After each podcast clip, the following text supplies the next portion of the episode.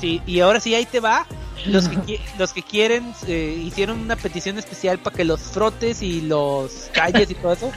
Este, ahí te va, apréndete los nombres una vez. Es ah, para Joe, para Calaca y Charlie, ¿ok? A chingarrosos ocultos. Quieren su, su, salud, su salud especial con frotamiento, así que ahí va, así como ahí van y Neto, así que aviéntate. Joe, Calaca y Charlie. ¿No son los de Rostros Ocultos? Este... No, güey, son los del son los del CC Podcast. Ah, ok. Sí, sí. ¿De centímetro cúbico? Eh, sí, eh, sí, güey, sí, sí. No, es de los cabrones del cómic. Ya se me olvidaron los nombres, güey. Repítemelos. Ahí va otra vez, chingado. Joe, Calaca y Charlie. ¿Y qué son entre ellos? ¿Son así, son parejas? Eh, no, son amigos nomás. Al Calaca lo conocen mejor como Surrenar. Ah, qué bonito, qué bonito, Surrenar. Me surro, eh, no hace mucho que no lo saludo. Muy bien. Sí. Bueno, pues quieren su saludo, pues frótalos, a ver, mándales, Ay, mándales, mándales su saludo y... Y el güey quiere pasar así, que quiere, quiere tener varios nombres, el güey así. Eh, güey. Ah, el güey, ya, ya lo descubrí. Mándales tus saludos, pues ya, para irnos. ¿Cuáles son los nombres otra vez? No, no, sí es cierto. Ya, ya, ya, los tengo, ya los tengo. Ya los apunté en el hielo. ¿Qué? ¿Ah, quieren saludo mío? Quieren tu saludo y que los frotes así como... Que digas que se froten como este Neto y, y Claudio. se que, se fro que se froten sus cositas, sus partes, no sé qué chingados. Y, y así como le haces, güey. Okay. Bueno, un saludo al Joe, al buen Joe, al buen Calaca y al Charlie que siempre, todos los días, cada vez que se reúnen y se ven, o se hablan por teléfono, por Skype, por Zoom, por Meet o por cualquier plataforma digital, Instagram, Parachute, Telegram, Facebook, WhatsApp, se frotan sus partes así, se besan sus bocas y se transmiten los gérmenes. Y eso pueden hacerse de espalda, así que las pinches nalguillas hasta que les, queden brillosas, brillosas como el mojojojo de la chica superpoderosa. A los tres cabrón. Yo, Calaca y Charlie, que yo sé que hacen un menage a trois cada vez que se ven, güey, y se disfrazan de pinches Adonis, güey, griegos con unas sábanas, su pinche corona de olivo, hacen unas pinches orgías al, al estilo Nerón y el estilo Calígula, y se, se, tocan y se frotan sus partes nobles. Y, y se, se, frotan pues, cómics en la en el cuerpo. Agarran el número uno de Superman, el donde está cargando el pinche camión, arranca ah. la portada, lo venden en todos lados, güey. ¿Cómo se llama? La, el Action Comics, el Action Comics número uno. El Action, eh, tú que eres experto en esas mamaditas, los cuentitos. Sí. Agarran ese de Superman, es más, sin romperlo. Agarran ese de Superman, le agarra primero el Joe, se frota así, mira. Y por las verijas, se por adelante, se lo pasa al calaca y luego en la cola, así. Hasta que le quede lisita, lisita, lisita y se rasura, así. Y luego se la pasa al Charlie que la ves así. y eso es cada vez que se ven, güey, cada vez que cada vez que respiran o cada vez que se reúnen a hacer su centímetro cúbico podcast, mejor conocido como CC Podcast. Saludos también a ellos. Okay.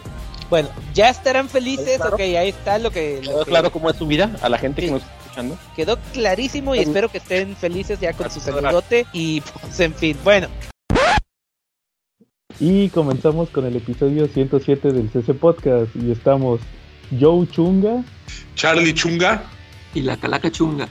Y pues como cada semana vamos a comenzar mandando saludos a todos los que nos escuchan, ya sea en YouTube, en Facebook o en todas nuestras plataformas de audio, que ya teníamos rato que no las mencionábamos. Acuérdense que nos pueden escuchar en iVoox, en iTunes, en Spotify, en, en cuál otro, en, en, YouTube, pues obviamente, también ahí está el video, también este Amazon ¿En Deezer? Music. ¿Todavía seguimos en Deezer? En Deezer, sí, ya ves. también Amazon Music y pues varias otras plataformas donde pueden estarlo checando. Google Podcast también, ahí estamos en todas esas plataformas. Y también la descarga directa también de Mediafire, ahí para que nos descarguen y nos lleven con, con, ustedes en su celular. Y pues también los saludos, eh, no se nos olvide mandar saludos a Comentemos Cómics Cabrones, el mejor grupo para hablar de cómics en todo Facebook. Saludos a toda la banda, a Edsel, ¿quién más? A, a Defecto, se unió Defecto al grupo, saludos. saludos no creo que nos escuche, ¿va? no. También a, a, a Quetza, saludos a Quetza, que segunda semana sin Toti. sí, pero aquí le estamos dando publicidad. sí, publicidad gratuita. Saludos a nuestro patrocinador Toti. También a, a, Carlitos Roldán, que no, que no le mandamos saludos la semana pasada, se me olvidó. Ah, sí, es cierto. La sección estrella. Ya tenemos aquí, la, hoy sí hay sección estrella de manga. Ah, perfecto. Así es, también, ¿quién más se nos olvida? Enrique Hurtado, a Chinaski, a Don Armando, al patrón David, oye, que el patrón David andaba en la, en la mole. Ah, sí, que no avisó, ¿verdad, Charlie? Ahí próximamente les diré algo que le pedí, ¿va? Que si no están en comentarios mis cabrones no saben qué pasó. Eh, bueno, muy bien. Charlie, saludos esta semana. Sí, como no, saludos para nuestro amigo Alain Rico, para el tremendo bebote Fernando González Aguirre y sus Silver Riders y sus tortugos. También saludos para nuestro amigo Misael, que está ahí en galerías preparando los mejores cócteles. Y saludos sobre todo a la banda del Mesón Gaucho, ahí a Oscar, a, al Children, a Edson, Aarón también, a Pablo y a Alfredo, que están ahí siempre muy al pendiente de su servicio y sacando los mejores cortes. Si quieres antojo de una picaña, de una rachera, mira, no hay más, Mesón Gaucho. Órale, muy bien, Charlie. También que no se nos olvide mandarle saludos al Papu, a Marshall. Saludos a Marshall. sí, saludos al papu. Que ayer andábamos ahí en, en su venta nocturna, donde estuvo sacando ahí toda, puso toda la carne al asador. Únanse al grupo de venta de Comics Fisher para los mejores cómics a los mejores precios. Saludos al Papu. Charlie, cochino español esta semana. Cochino español esta semana, fíjate que, que salió el de los Avengers, ya con la, con la Fuerza Fénix, pero los Avengers prehistóricos, entonces como que sí, sí pretende estar bueno. Eh, por ahí también este, seguimos con lo de Thor, que no ha salido el nuevo, pero dicen que el nuevo número de Thor está espectacular. Y pues lo que salió, ¿no? De, de Eternals, preparándonos ya para el inminente estreno de la película de Los Eternos, que ya en, algún, en algunos cines ya, ya la estrenaron, ¿no? Sí, ya tiene desde el jueves, me parece que salió la película. Oye, fíjate que yo sí ya lo leí. y le- fíjense que leí Eternals de Neil Gaiman con John Romita Jr. ¿Y qué Pero creen? pues por lo que están diciendo, no tiene nada que ver la película con ningún cómic, ¿verdad? Sí, no, no tiene nada que no tiene nada que ver. Fíjense que leí ese cómic de Eternals pensando que, que pues a lo mejor sí estaría 2-2 y no, la neta se, me hizo un trabajo muy flojo de Neil Gaiman, la neta. O sea, la, la No. historia eh, eh, en resumen es como una especie de reboot. Eh, Sí. pasa, pasa una situación ahí donde están varios de los Eternals que no, no saben que son Eternals, o sea, son humanos. Y ahí el misterio es descubrir por qué se volvieron humanos, por qué no recuerdan que son semidioses y, y que tienen una misión y todo eso. Entonces, eh, pues ahí es un O sea, trabajo más... es- eso se lo copió de Miracle Man. Ándale, otra vez. ¿A quién se lo copiaron? A Miracle Man, Charlie de Alan Moore. Ah, sí. Oye, una pregunta, ¿y no será que le deben a Coppel y Electra y por eso estaban escondiendo? Digo, se cambiaron tantas veces de identidad que luego ya no sabían ni quiénes eran. Ándale, sí es cierto, porque... Pero fíjate que es algo bien común con los Eternals, porque les han hecho un chorro de cambios en su continuidad. Entonces ya mejor para... Ah, no quiero ver nada con este mugrero, los, re- los rebuteo. Entonces ahí está la historia, pues más que nada lo que llama la atención es que sea de Neil Gaiman.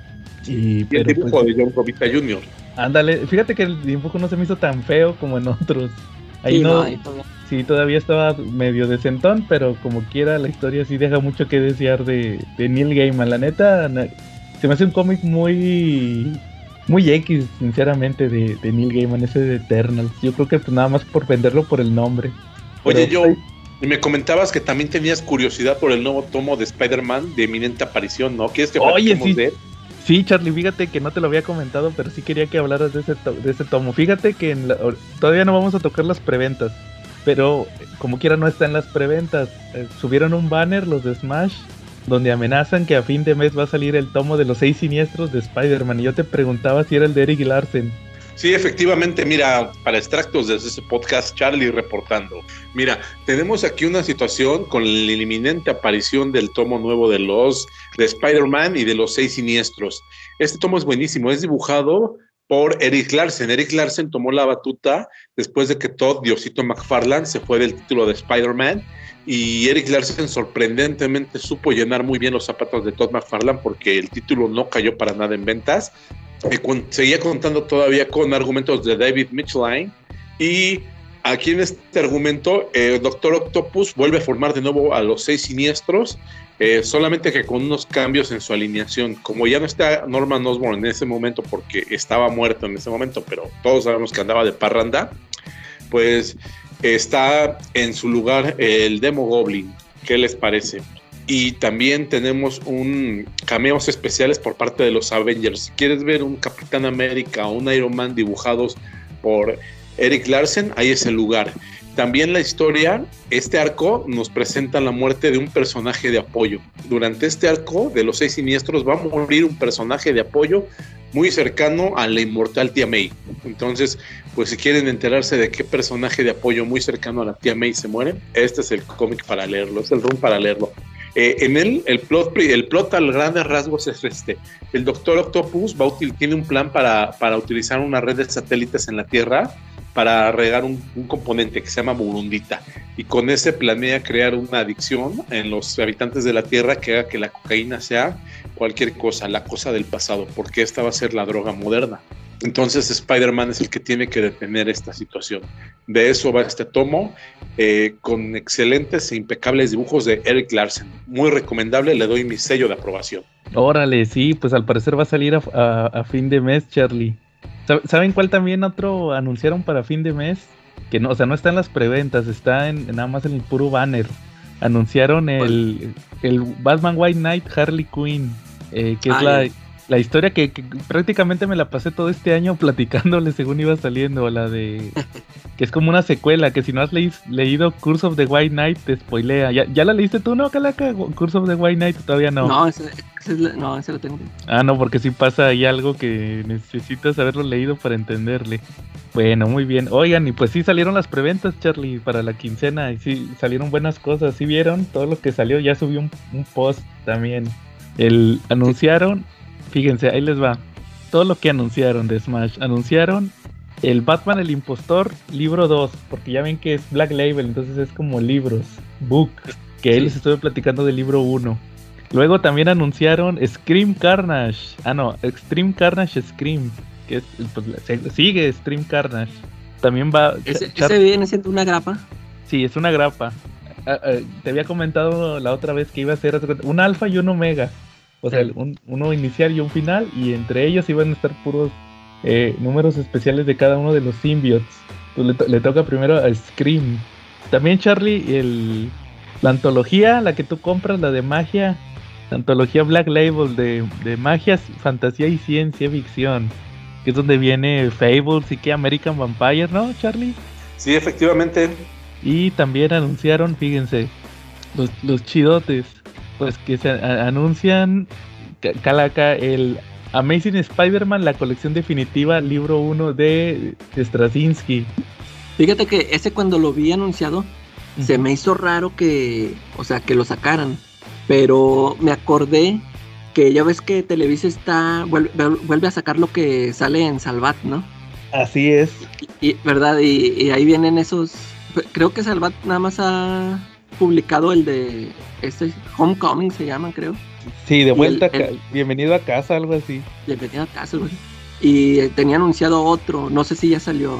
Eh, me parece que, todavía no. Y, y esos dos, ándale, y ese que tiene Salvat anunciado, esos dos son los que incluye este, este tomo, que es donde la tía May descubre que Peter Parker es Spider-Man. Sí, de hecho sí se acaba, me parece, el tomo de Salvat, si no mal Por eso a mí, primero a mí se me hizo raro, dije, ahora le van a, a publicar la, y, la corrida de Straczynski, pero sabiendo que son los tomos que, o sea, que van a salir con Salvat. Mm, ¿Tú sí crees que la, vaya a publicar todo el run de Straczynski o, nomás porque nomás esos con ese libro? Fíjense, que ahorita quiero tocar ese tema un poquito más adelante. Si quieres nada más terminamos y, y ahorita te, te contesto, ¿cómo ves? Porque también va con otro. Bueno, y anunciaron Marvel Verse Spider-Gwen, o sea, Repollo Verse de, Spider-Gwen, que es la primera aparición y creo que los primeros números de serie. Sí. El Marvel Básicos, la, saga del clon de Miles Morales, no sé si ustedes supieron de eso. Ah, sí, es reciente, ¿verdad? Sí, yo lo estuve ojeando en inglés, fíjate. ¿Y qué tal? ¿Está interesante? Pues es que hay varios Miles Morales clonados, así. Creo que uno tiene como poderes de como de cambiar de forma, algo así. Está medio raro. Luego también el, el eh, otro de X-Men, el volumen 5. Ahí van, o sea, los puros números 5. Ah, ya, ya. Luego anunciaron también uno de Injustice, que es el año, el año cero, la colección completa en hardcover. Ah, no, es Definitive Edition. El año cero de Injustice, que es uno que tiene que ver la Sociedad de la Justicia. Siguen con Injustice. Oye, y, y- y- y ahí van los pesados. Anunciaron uno que se llama Capitán América fuera de tiempo de Mark Wade. Me parece que es una ¿Con quién es? ¿Con quién lo dibuja? es Mark Wade y un tal Molina. Oh, Ese se me hace que salió, es la miniserie que salió cuando se murió el Capitán América, que, que está viajando en el tiempo, algo así. Ah, sí. Y creo que sí tiene que, creo que sí es ese. Lo sacaron en grandes eventos, o sea que ya es, es repollo. Eh, Y, hay- y los dos estelares, eh, Prometea, Ca- Calaca, libro 3. sí. Sí lo van a completar. Sí, me, me regreso a las esperanzas de que el próximo mes saquen Stormwatch. ¿Te acuerdas que también es Stormwatch? Ah, sí. ¿Quién- Ojalá. Ese sí, quién sabe. Ojalá. Ese sí quiero que lo saquen. anual, ¿no? Sí, ojalá. Porque si sacaron Prometea, puede que saquen Stormwatch. Yo sí quiero que, que lo terminen, lo de Warren Ellis. ¿Y de un patrón ya lo olvidaste? Ah, sí es cierto. no, de un patrón está más muerto. Está más muerto que el show de Charlie, Charlie. Sí, claro, ¿verdad? Sí, Eh, Prometea es, es en hardcover. sí, hardcover. Sí, carito. Ya van tres. Oye, y el estelar, la adaptación de Batman de 1989 en hardcover. Ah, y, y por cierto, de, de ese traigo tema. Ah, bueno, ahorita lo vemos. Nada más porque, pero fíjate, ahí te va. No sé si tú te acuerdes de ese de, del hardcover de la adaptación de Batman, que a Marshall, saludos a Marshall, nos había comentado que ese estaba en Veremos. Ah, sí, sí. Y que yo le decía, ah, pero es que fíjate que ya lo anunciaron en el... O sea, ya la imagen yo la tomé de las suscripciones. Ah, que, sí, te, sí. que te ofrecían la suscripción por un año de hardcovers y, de ven. los y de los monsters. Y, y, y ahí, te va la respuesta a lo que me preguntabas si yo creía que iban a sacar todo lo de, de Straczynski. Fíjate que me tocó ver un comercial de las de, de esas suscripciones en la televisión Ah, sí. y aparte del, del comercial ahí te lo dicen donde, donde te venden la suscripción que es material inédito. O sea, estos hardcovers que van a sacar, si tú compras los de, de- los de DC, los de Black Label o los de Marvel, te están, prometi- te están prometiendo que no son repollos. No, ese repollo. eh. Entonces, este, ahí en, en el comercial alcancé a ver una imagen que es, eh, creo que es el último número de Astonishing X-Men de Whedon. Es una, es una portada donde salen todos los X-Men corriendo, no sé si te acuerdas. Sí. Entonces yo vi esa imagen en el comercial y dije, ah, o sea que ese es el Sí, último número, sí van a sacar el tomo 2. el tomo 2 de Astonishing X-Men. Entonces ellos te juran y te prometen que los hardcovers no van a ser repollos. Entonces pueden, puede que saquen, ¿sabes cuál también? Ojalá. Este, Jessica Jones, tomo 2. Ah, ¿te ojalá. acuerdas? Sí. También este, ¿qué más? Eh, pues cuál otro Hawkeye tomo 2. Este, Stormwatch. Este, todos esos que han sacado tomo 1. También eh, Ultimates tomo 2. Ah, sí. Este, ¿cuál otro más sacaron que le pusieron libro 1? Así varios que han sacado los pueden los pueden terminar. Entonces, oja- ojalá y sí, este, No les, no les quiero romper su ilusión, chicos, pero yo sospecho que Televisa es Televisa y aunque la mona cambie de seda, mm, la mona se queda, ¿eh? Yo creo que sus tomos inéditos, ahí les van. Yo, yo, yo creo que sé cuál es la ¿Eh? lista y puedo jugarles una quiniela de qué es lo que van a poner. a ver, Los tomos que nos van a, que nos van a dar gratis, que nos van a dar, que los inéditos son Civil Bueno, War, gratis. Old Man Logan, Nah, Crisis, ¿cuál les gusta de DC Comics? este, Y Muerte ¿cuál de es? Superman. Ándale. el- ¿Eh? y Watchmen. y Watchmen. Ya, se acabaron sus cinco tomos inéditos, pero el cubrepolvos va a ser nuevo. Pero son 12, Charlie. es un año. ¿Cuándo sé? Y estás pagando no como son 4 gratis. mil fíjate, ¿De pesos. dónde sacaste que son gratis? Ah, no, entonces si son gratis, si no son gratis, mucho más a mi favor, son los cinco que van a salir. No, no, no, que la- que lo que pasa es que como nosotros le compramos al Papu es prácticamente gratis. ah, sí. con sus precios que son de locura. Entonces sí, este, pues yo, esa es mi Entonces, opinión, Calaca. Entonces, ¿me recomendarían dejar de comer durante este año para poder tener todo lo que salga? Pues, pues sí. Si vas mejor- a Charlie, lo vas a tener que comprar. Ándale. Pues, aunque no coma. ¿Saben por qué no me importa dejar de comer? Porque Totis es patrocinador del CS Podcast. Ándale. Y ahorita estoy saboreando unos deliciosos Totis. Con No una bolsita más diaria de. Totis tengo todas las vitaminas y minerales que necesito mi cuerpo todos los días. Ándale. Saludos a Quetza, el patrocinador de los Totis. Bueno, muy bien.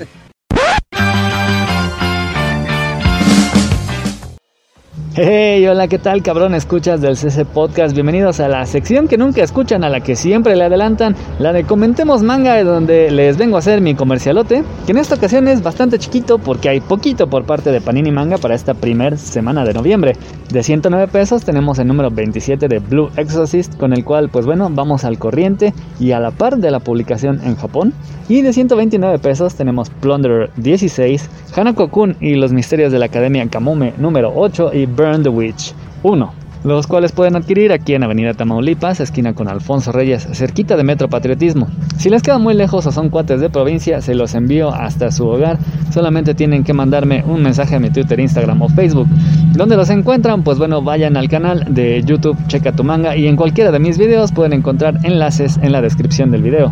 Y bueno, ya que andan en el, el canal, pues de paso suscríbanse, y también chequen las ediciones de estos monos chinos. Blue Exorcist es un shonen bastante chido en el cual hemos conocido la vida de un par de gemelos, hijos adoptivos de un exorcista, que también era maestro en la Academia de Exorcistas. A lo largo de la historia de estos 27 números, pues bueno, hemos conocido su trágica historia, desde el amor de su madre y su padre adoptivo, cómo es que ella terminó embarazada del demonio, cómo es que murió y ellos acabaron pues siendo criados por su padre, aunque este no quería, y cómo, bueno, entraron a la academia, desarrollaron sus poderes y las relaciones con sus amigos. Pues bueno, uno de estos gemelos, que bueno, si ambos son hijos del demonio, pero uno aparentemente es un humano común y corriente, mientras que el otro tiene los poderes del mismísimo Señor del Infierno, es decir, tiene una fuerza sobrehumana y puede acceder a las llamas del infierno. Para compensar esto, su hermano normal se había esforzado para ser un alumno sobresaliente, un prodigio del exorcismo, llegando a muy temprana edad a ser casi casi un maestro y estar en las primeras filas de los exorcistas, mientras que su hermano pues bueno es más torpe y de lento aprendizaje, pero eso se compensa mucho con sus habilidades propias del demonio. Sin embargo, hemos ido viendo cómo la organización de los Illuminati, quienes buscaban revivir al Señor de las Tinieblas, se han acercado poco a poco a este hermano común y corriente para hacerle ver que dentro de él también había habilidades especiales. Sin embargo, eso ha corrompido su manera de ser, su forma de ver las cosas, incluso su amistad, tanto con su hermano como con sus amigos. Y todo esto mientras las barreras entre el infierno y el mundo humano se han ido debilitando poco a poco, al grado de que Gehenna, como es llamado aquí el inframundo, ya prácticamente tiene puertas abiertas y hay demonios saliendo de todos lados. Así que los exorcistas tienen un muy duro camino entre contener a los demonios, lidiar con los Illuminati y también las pérdidas que han ido teniendo entre sus miembros. Plunderer, por otro lado, nos cuenta una historia desfasada entre el pasado de hace 300 años, cuando el mundo cambió, y el presente, Hace 300 años se nos contaba el mundo era tal cual el nuestro, con un problema muy particular, la sobrepoblación y la falta de alimento. La solución que se encontró para arreglar este problema fue muy tipo Thanos, eliminar mediante la guerra a una gran parte de la humanidad. Uno de los instrumentos militares para esta eliminación masiva fueron los Balot, una especie de orbes de poder que aumentaban la fuerza y velocidad de ciertas personas, además de otorgarles ciertas habilidades dependiendo de las particularidades de cada uno. Siete de estos balot le fueron otorgados a siete generales, los cuales comandaron esta guerra. Sin embargo, estos siete generales o varones rojos, como se les conoce, la historia los ha tratado un poco diferente de lo que en realidad fueron. Y es ahí donde nos remitimos a nuestro protagonista, Licht o Pudín, como quieran llamarle. Él solía ser un humano, humano llamado Rígito, de muy buen corazón, el cual se sacrificó para que sus compañeros no tuvieran que matar a nadie, convirtiéndose a su vez en un exterminador, en un asesino, en un derramador de sangre. 300 años después el mundo es muy diferente, es un poco más pedestre, con con menos tecnología, y con un mundo inferior que se pensaba era una especie de infierno. Sin embargo, ese mundo ha emergido y, de entre las tinieblas, llegó nada menos que el hermano de Rígito.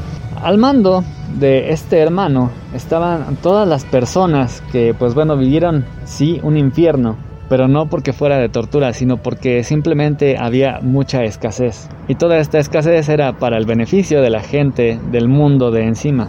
el inframundo le declaró la guerra al mundo de encima, lo cual pues desafortunadamente pone frente a frente a Rígito y a su hermano. Hanako-kun en este número se pone tranquilito, no vemos tantas batallas entre los espíritus, sino que más bien tenemos un número del festival de verano en el cual Hanako, Kou y Nene asisten al festival que se da en el mundo de los espíritus. Ahí Nene sufre un accidente y viaja al pasado en donde conoce a un joven Hanako. En otro capítulo especial tenemos cómo los moques, espíritus inferiores, se convierten en corruptas bestias que van atacando a todos los alumnos de la academia para convertirlos en zombies de dulces. Una situación que solamente podrían corregir Cole y su hermano mayor, los exorcistas. Además de otro donde vamos a ver cómo el novísimo tercer misterio, quien era compañero de Ko cuando estaba vivo, pues tiene una acogida bastante cálida en la academia. Y por último, Burn the Witch, eh, del autor y mangaka Tite Kubo, quien también realizó el conocidísimo shonen Bleach, el cual por cierto Panini acaba de terminar hace muy poquito. Burn the Witch fue primero que nada un capítulo digamos especial, un one shot que después se publicó en unos pocos capítulos más y que sorprendentemente alcanzó a tener tanto anime como OVA, recién estrenada en 2020. Y curiosamente, aunque la publicidad de Panini nos lo trae como serie nueva, es hasta ahora un tomo único, que es a grandes rasgos pues un vistazo a un par de cazadoras de dragones. Si se preguntaban si está relacionado este manga con Bleach, sí, muy vagamente, ya que estas cazadoras de dragones son parte de la Soul Society. Pero esta es una sociedad de almas muy distinta, la occidental y la oriental, por supuesto que se ocupan de espíritus y magias muy diferentes. Mientras que la de Japón está compuesta por shinigamis, acá en la de Inglaterra, en la cual se centra esta historia, tenemos a brujas que controlan a los dragones. Si han visto Harry Potter, bueno, es muy similar ya que digamos que debajo de la Inglaterra común hay otra Inglaterra exactamente igualita, pero donde hay magia y donde habitan todos los brujos y bueno, brujas y hechiceros. Y ellos justamente se encargan de controlar a los dragones. Son criaturas muy diversas que de hecho son muy útiles ya que se pueden utilizar para producir electricidad, como alimento, textiles, material de construcción, prácticamente todo lo que nosotros hacemos, pero bueno, allí es con criaturas vivas, estos dragonzotes. ¿Y por qué tienen que ser controlados? Pues bueno, si los dragones conviven mucho con la gente, se van alimentando de sus malas ideas. Eso los convierte en dragones negros, y estos sí que son peligrosos, ya que atacan a los humanos, se los comen, y es ahí que tienen que intervenir las brujas y los hechiceros, capturando, domesticando y llevando a los dragones al Londres inverso, en donde también habitan otras personas que son sí susceptibles a la magia, pero que no son tan capaces como las brujas y los hechiceros. Y bueno, ellos tampoco pueden convivir con los dragones, únicamente las brujas y los hechiceros. Las protagonistas son un par de chicas que tienen una vida, ah, digamos, en la Inglaterra normal, en la cual conviven como una estudiante y una idol, pero dentro del Londres inverso son cazadoras de dragones. Ahí vamos a ver cómo hacen su chamba, cómo conviven con sus superiores, cómo la vida de el Londres normal les afecta en su vida de Londres inverso. También conocemos la organización de la Soul Society en esta parte del mundo y vemos cómo enfrentan a dragones de gran peligrosidad. Por todo lo que sucede, parecería que a lo largo de estos cuatro capítulos simplemente se está cimentando algo más grande y es que sí, te deja con ganas de saber más de muchos de los personajes que se presentan. Sobre todo porque además de las protagonistas se presentan tres personajes los cuales se ve que van a tener injerencia tanto en su vida como a futuro en el desarrollo de esta y que podrían dar historias pues bastante chidas, además de que bueno, tenemos la garantía del diseño, el humor, la agilidad y las batallas que nos puede dar este mangaka. Sin embargo, y por lo pronto, la historia se limita a este tomo único. Así que por lo pronto eso ha sido todo, mis queridos nakamas. A ver si así se animan a ser otakus. Además recuerden que siendo otakus ayudan al mundo ya que nosotros no nos bañamos. Y pues bueno, a ver si nos escuchamos la próxima semana con más novedades y mientras tanto volvemos a la programación habitual. A, a ver, Calaca, ¿algún tema que traigas esta semana? Ah, sí, miren, ahora les traigo. ¿Se acuerdan que ya ves que la vez pasada comenté la película de Dune, la, la viejita? Ajá. Y, con, y continúo con estas retro reseñas.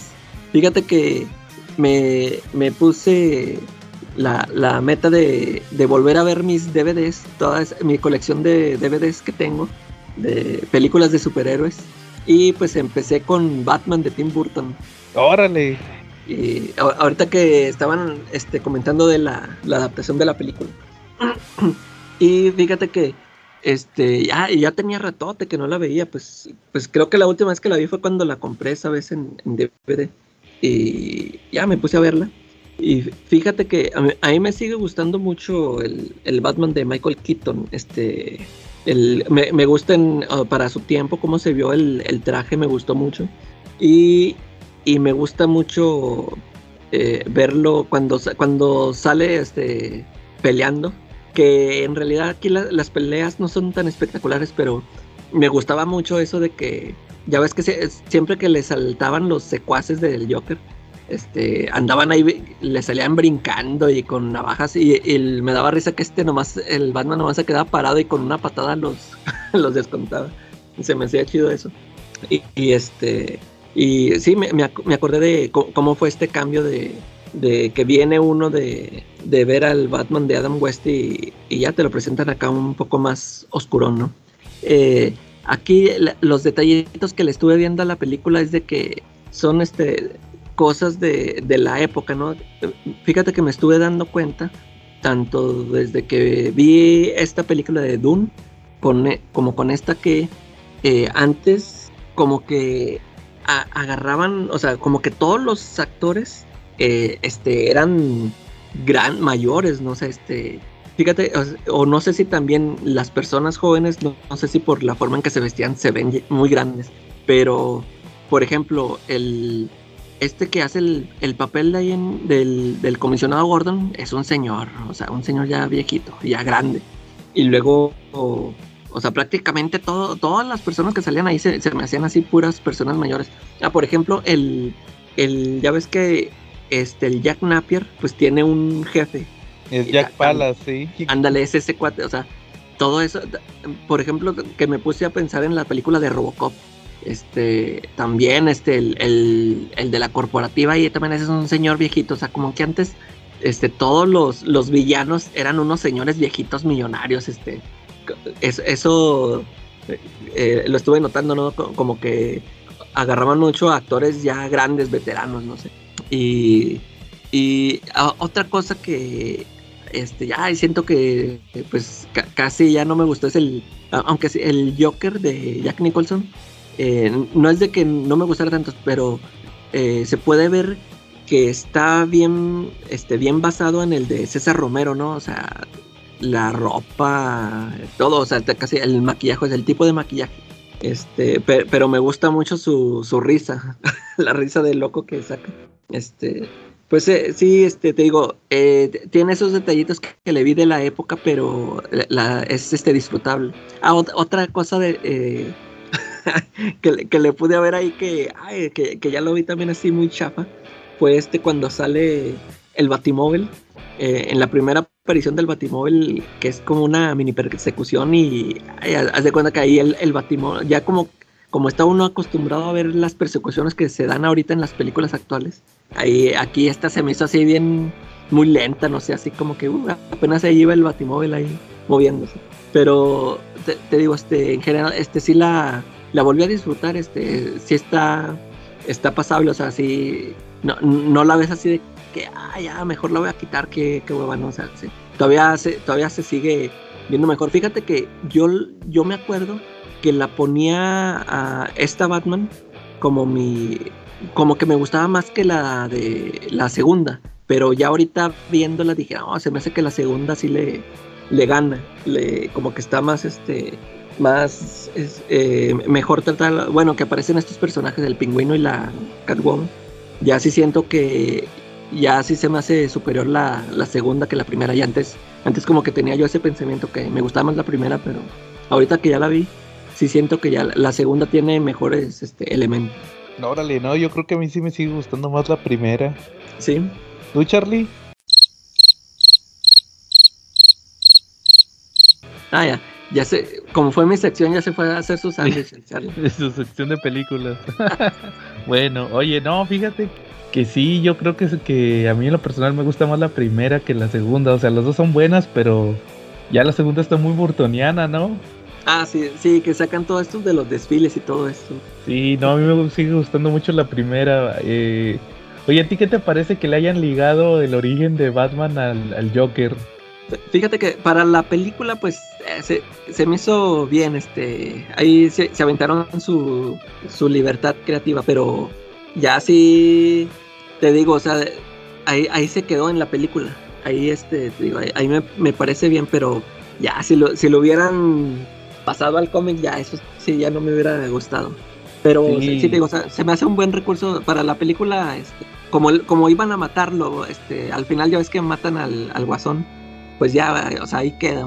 O sea, por eso a mí ahí se me hizo bien, o sea, de que le inventaron eso nomás para, para que le dieran más este motivación al, al villano y a Batman de que le tuviera más coraje, pero pues ahí quedó. Este, ahí murió el Joker y pues ya ahí también murió esa, esa idea. Sí, no, yo creo que, que, como dices, para la película está bien y pues ahí se inmortalizó. Fíjate que yo siempre pensé, ahorita que decías lo de César Romero, yo siempre pensé que como que se basaron más en Killing Joke por los colores. Fíjate, yo, yo lo veía más, este, a- yo cuando le estaba viendo actuar y todo, a mí yo lo, lo asocié más con ese César Romero. Ah, Sí. porque pues anda más, es, pues es el, el Joker más payasón, ¿no? O sea, que anda ahí bailando y to- todas estas cosas. Este, sí, lo asocié más a, a César Romero, como que lo, lo veía más como con ese tono. Sí, yo creo que también ahí, pues era la inspiración que había en aquel entonces. Eh, Va. Oye, hab- hablando de retro rese- reseñas y también que Ba- Batman, todas las películas de Batman están en HBO Max. Fíjate que yo me empecé a ver una serie otra vez. Adivina cuál. serie de, ah, pues, La la de acaban de Batman. subir. No, eh, una serie que a ti también te gusta, de televisión, de un doctor. Ah, ya también la mandaron para allá, la de Doctor Sí. House. Empecé, Sí, a ver sí. Ja- empecé a ver House otra vez. De- ya, ya empecé a ver tres episodios. Llevo tres episodios de la- los tres primeros de la temporada 1. Órale. Pues para ver a ver qué tal qué tal sigue House. Sí, yo, lo- yo lo sigo viendo aquí lo, cada vez que me lo topo aquí en el cable. Y los dan todos rebrujados, pero así me los sabía. Sí, y de hecho fíjate que por lo mismo de que me di cuenta que la tienen en el top en el top 2, es el 2 Órale.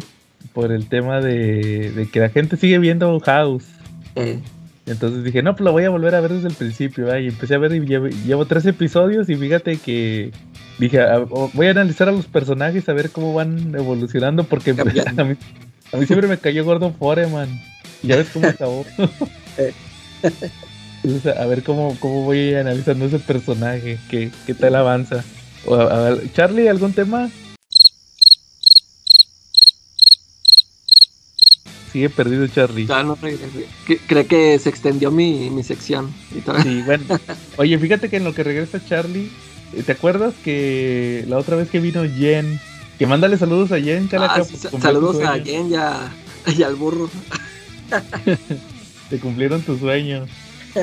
Oye, yo creo que ese va a ser el intro. Ah, oye, sí es cierto. Nomás déjalo checo porque ellos sí le meten música, entonces nos van a cortar el video. Sí, a ver, a ver qué tal, a ver si sí lo, lo puedes poner. Oye, bueno, entonces fíjate que estaba... ¿Te acuerdas que la otra vez que vino platicamos de un top 100 de, de runs Ah, sí. que sacó la página de CBR, la Comic Book Resources? Sí. Eh, era el top 100 de, de runs, o sea, de etapas de escritores. Pero fíjate que ahorita se sacaron una, eh, me tocó ver en Twitter que ahorita están sacando otra, pero ahora no son runs, son histo- historias, storylines, o sea, arcos, que los, los, los 100 mejores arcos de la historia. Entonces, este, fíjate que a mí sí me llamó la atención mucho. Toda- todavía no terminan, porque cuando Jen nos dijo, pues ya habían tenido el top, ya habían acabado el top 100. Y acá no acaban en el 85, 82 creo. Entonces fíjate nomás para co- comentarles algunos de los runs que están mencionando. Fíjate que en el del 100 al 97, el 100 es, es el segundo, el- la segunda historia de, de Morrison con Doom Patrol. Se llama The Painting That Ate Paris, o sea, la, la pintura que se comió París. Se me hace que es el segundo tomo de Doom Patrol, que no nunca lo he leído porque Smash se quedó en el primero. Pero sí, fíjate que sí, en la serie de televisión sí pasa algo de eso de que se meten en una pintura. Yo creo que es lo que de donde se inspiraron para la serie de televisión. Eh, Luego fíjate que el 99 es la última historia de Iron Fist de Bru Baker, Matt Fraction y David Aja. Que esa es de Immortal Iron Fist, eh, del Sí. 1 al 14. Fíjate que esa es buenísima. nada más dura Está- 14 números. No, fueron, bueno, sí, es que ellos nomás duraron 14. El, el título continuó, pero ya era otro equipo creativo. otros, eh, Pero prácticamente es el tomo que yo tengo, el Iron Fi- I- Immortal Iron Fist del 1 al 14, Civil War Choosing Sides y Immortal Iron Fist anual. Fue el 99. Luego el 98 es eh, La Casa de Muñecas de Neil Gaiman, el tomo 2 de Sandman. Lo del Corintio y la de estos... Es el tomo 2. sí. Luego el 97 es un cómic que se me hace que alguna vez lo he mencionado en este, en este podcast, no sé. La saga de Dark Angel de, de Uncanny X-Force. no sé si le suene. Creo que sí. Fíjate, pa- Rick Remender con Jeromo Peña, Mark Brooks dibujando y, y otros. Este, el 96. Ah, bueno, ahí muere aquí. Y luego sigue ya el 96. El 96 es uno de, de Bone. El segundo tomo de Bone de, de Jeff Smith. No sé si tú has leído ese cómic. Yo nunca lo he leído. Sí. Sí, yo ahí tengo ahí unos números. Es entonces ese tomo. Es ese arco. Luego el 95 es Superman for All Seasons Ok. que está en el 95. O sea, pues esa miniserie la manejan como un arco. Eh, Luego el 94 es, es Arma X de Warry Windsor Smith. Ah, Fíjate, fíjate que ahorita te voy a mencionar algo que estoy notando, pero primero déjame termino con, con todos. eh, Luego el 93 es Final Crisis de Morrison. O sea, todo Final Crisis. sí. Luego 92 es un arco de, de Love and Rockets. ¿Tú has leído ese cómic? Creo que una historia por ahí sí, las, sí sé cuáles son. Bueno, pues aquí hay una que se llama La muerte de Speedy. Ok. Luego, eh, una del, de, ¿cómo se llama? El pato, el tío del pato Donald, El, el, el que es millonario. El Scroo- Scrooge en inglés y el rico aquí en México. Rico McPato, ándale, Eh. Ajá. una de esas. Luego el 92, no, no, el 90 es el, ah, eh, Invincible del número 1 al número 12. a, ver, a ver, espérame, espérame. eh, eh, Es que me, me quedé aquí pensando. eh, Rico MacPato estuvo más, este, una posición arriba de Weapon X. Eh, sí, es- ahorita voy a eso, Calacara. Luego, y que, y que, ¿cómo se llama? Y que Kanye X-Force. Sí, no, no, Luego, y luego, también arriba de Weapon X y arriba de la saga de Dark Angel está Invincible del 1 al 12. O sea, los primeros dos trades, bueno, tres porque son de cuatro números. Sí, pero se supone que eso es una sola historia. Son dos arcos, ¿no? Ahí, o que. Tres. O- o es, sea, hasta, es hasta que se descubre lo del papá. ey, exactamente. Lu- Luego, el, el 89 es Superman Smashes the Clan. No sé si sabes cuál es. Sí, sí, sé, pero no lo he leído. Ya, yo sí me aburrió. que es Superman contra el Ku Klux Klan. Sí. Luego, eh, el 88 es. Déjame te digo.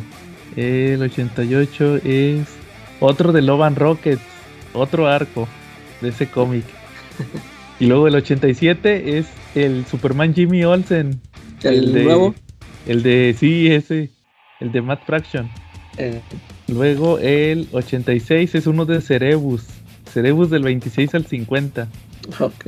Y el 85 es eh, la primera aparición de Ra's al Ghul de Dennis O'Neill y Neil Adams.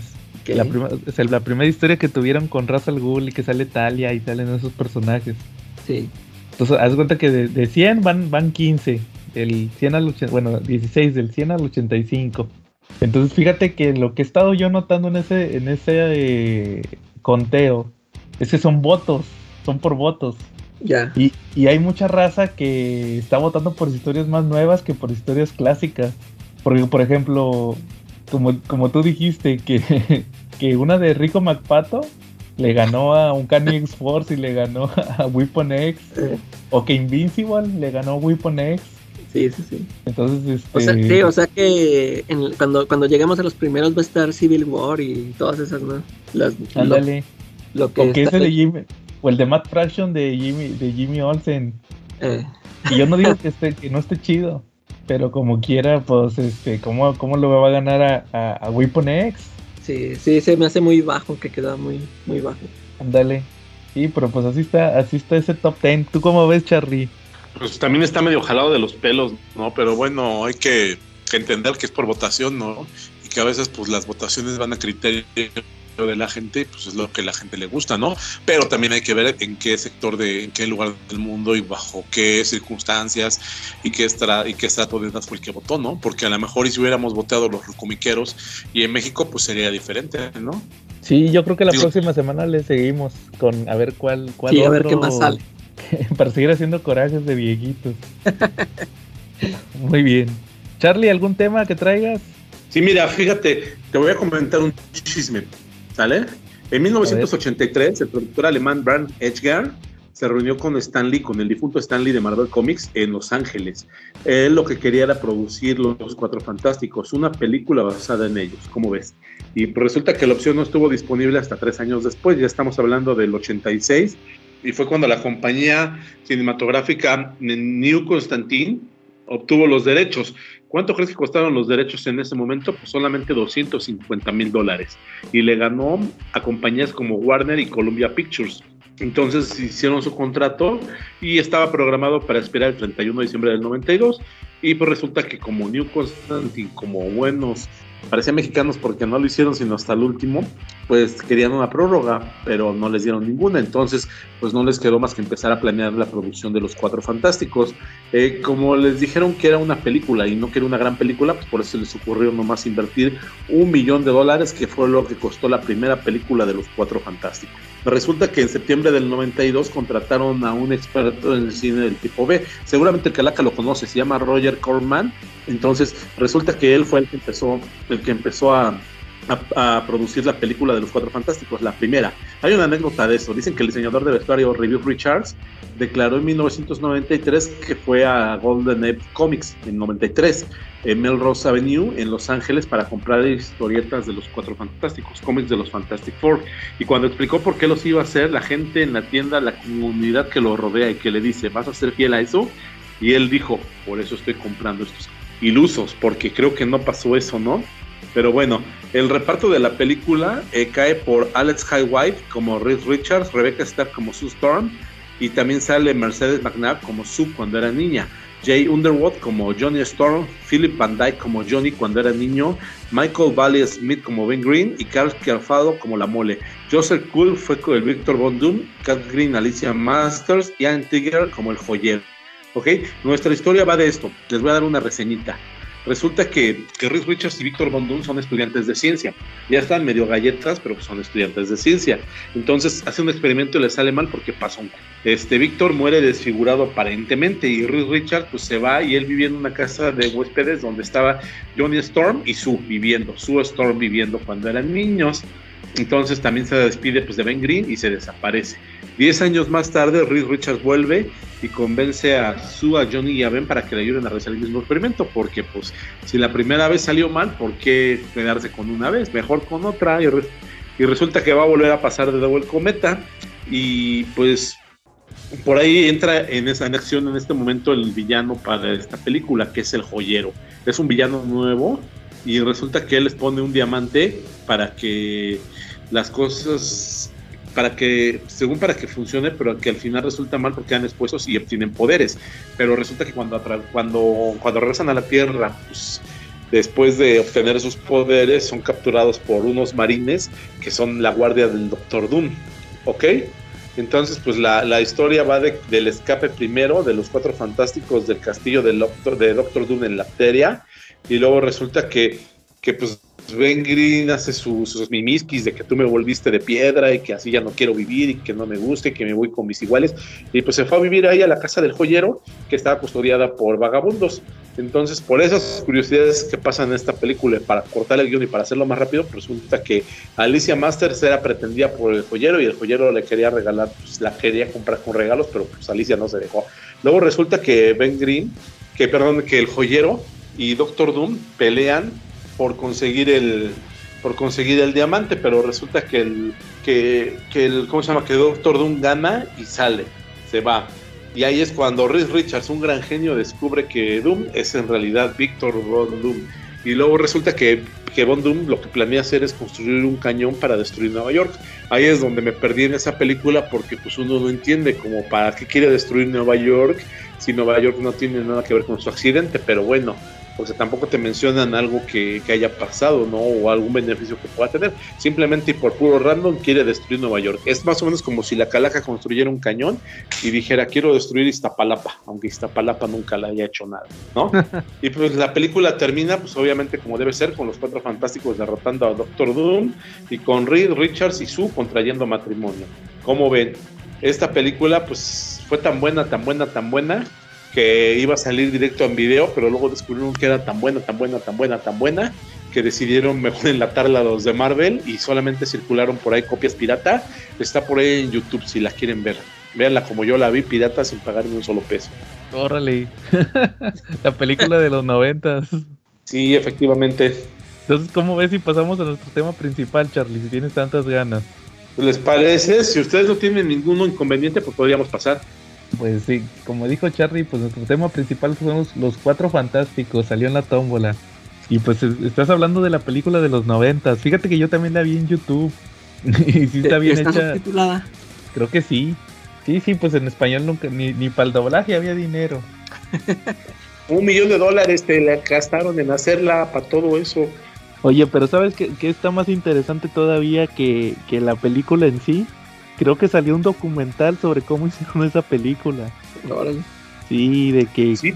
todos los temas de fíjate que fíjate que ese documental fue como hecho con ¿cómo le llaman? con eh, eh, crowdfunding, ¿cómo le sí, no? Le dicen así al Sí. cuando cuando pagas para apoyar. Así así lo lo hicieron y también este el de sí, sí tú viste el documental de la muerte de, de la película de la muerte de Superman Sí, ese sí. la de la que iba a ser de este Nicolas Cage. Eh, Haz de cuenta que igualito, igualito es ese documental de los cuatro fantásticos, por eso ya nunca supe si sí salió. órale.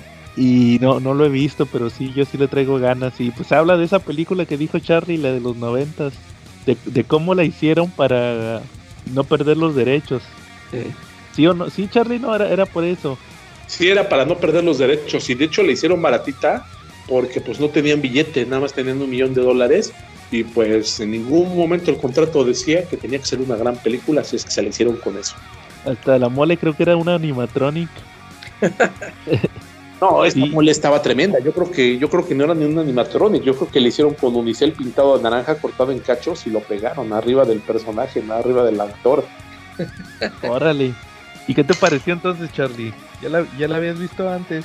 Pues fíjate que te voy a decir algo y écheme naranjas y activa los bus y cállese, porque sí me gustó. Junto con la película del Capitán América de los noventas, pues tienen ese encanto de, de lo baratito, de lo mal hecho, pero pues no sé, igual y porque, por ejemplo, la del Capitán América la vi cuando era adolescente, esa sí la pude conseguir pirata, y la de los Cuatro Fantásticos, pues la, la- me pasó como Bar Simpson, tuvieron que pasar muchos años para que la viera, y aún así me pareció mejor que, mejor que la nueva película. O sea, ¿te, te gustó más que la de Jessica Alba? Que la película donde sale Johnny Storm de color incluyente. Ah, esa sí, esa cualquiera. Creo que hasta la de clavillazo contra los monstruos, ¿no? Ándale. A, a mí sí me gusta mucho esa de, de la de Jessica Alba y no por no, no nada más por Jessica Nada Alba. más por ella. No, sí, están entretenidas. A mí también me, me gustaron y sí me siguen entreteniendo. Y, y de hecho, esta, la segunda con el Silver Surfer, esa secuencia estaba, se me hace todavía muy chida. Sí, yo creo que lo único malo fue el Galactus. Sí. Y lo de este cuate, el, el Doctor Doom que se quita el casco, ¿va? Eh, El, sí, esas, esas todavía me acuerdo cuando las, las vi en el cine en aquel, hace 15 años. ¿Cómo ves, Charlie?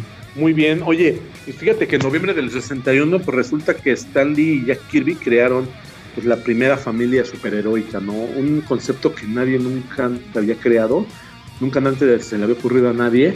y un evento tan importante que junto con un número de Flash se disputan el honor de ser el iniciador de la época de plata en los cómics. ¿Cómo ven? ¿Cuál es el iniciador de la, de la época de plata en los cómics? ¿Flash o los Cuatro Fantásticos? Yo digo que Flash, porque fue primero. Que si la primera aparición de Barry Allen o la primera aparición de los Cuatro Fantásticos. Este, pues, este número junto con el de Flash, al que te refieres de Barry Allen, son la, los que marcan la época de plata. Hay una disputa entre los historiadores de cómic, marcan eso. Unos dicen que fue con Flash, otros dicen que fue con los Cuatro Fantásticos. Eh, de cualquier manera, el hecho de que esté nombrado de esa manera, pues ya es un mérito, ¿no? Digo, no, no están hablando ahí de la de, de- del Carmatron, ¿no? Que fue el que inició la, la época de plata, ¿no? Sí, sí se sabe la, la anécdota de, de cómo, cómo crearon a los Cuatro Fantásticos. No, no, a ver, cuéntala. Tú, Calaca, sí te la sabes. De- pero en cuestión de que por qué crearon el equipo, Sí, yo no, yo no me acuerdo que, o sea, por hacerle la competencia a la Justice League, ¿no? exactamente. Que bu- bueno, es que ya ves que el Stan Lee a cada rato echaba mentiras, se le olvidaban Eh. sus mentiras. Su- supuestamente, un día el, el dueño de Marvel, que era el tío de Stan Lee, según recuerdo, como que tío político, Sí. Este estaba jugando golf, creo que Golf. con el de, con este, con Julius Schwartz, o no me acuerdo con quién, de DC, o Carmine Infantino, uno de los, de los, de aquel entonces de los pesados, y que le dijo que no, que nos está yendo muy bien con, con la Liga de la Justicia. Entonces supuestamente que fue y dijo a Stan Lee que creara un equipo para hacerle competencia.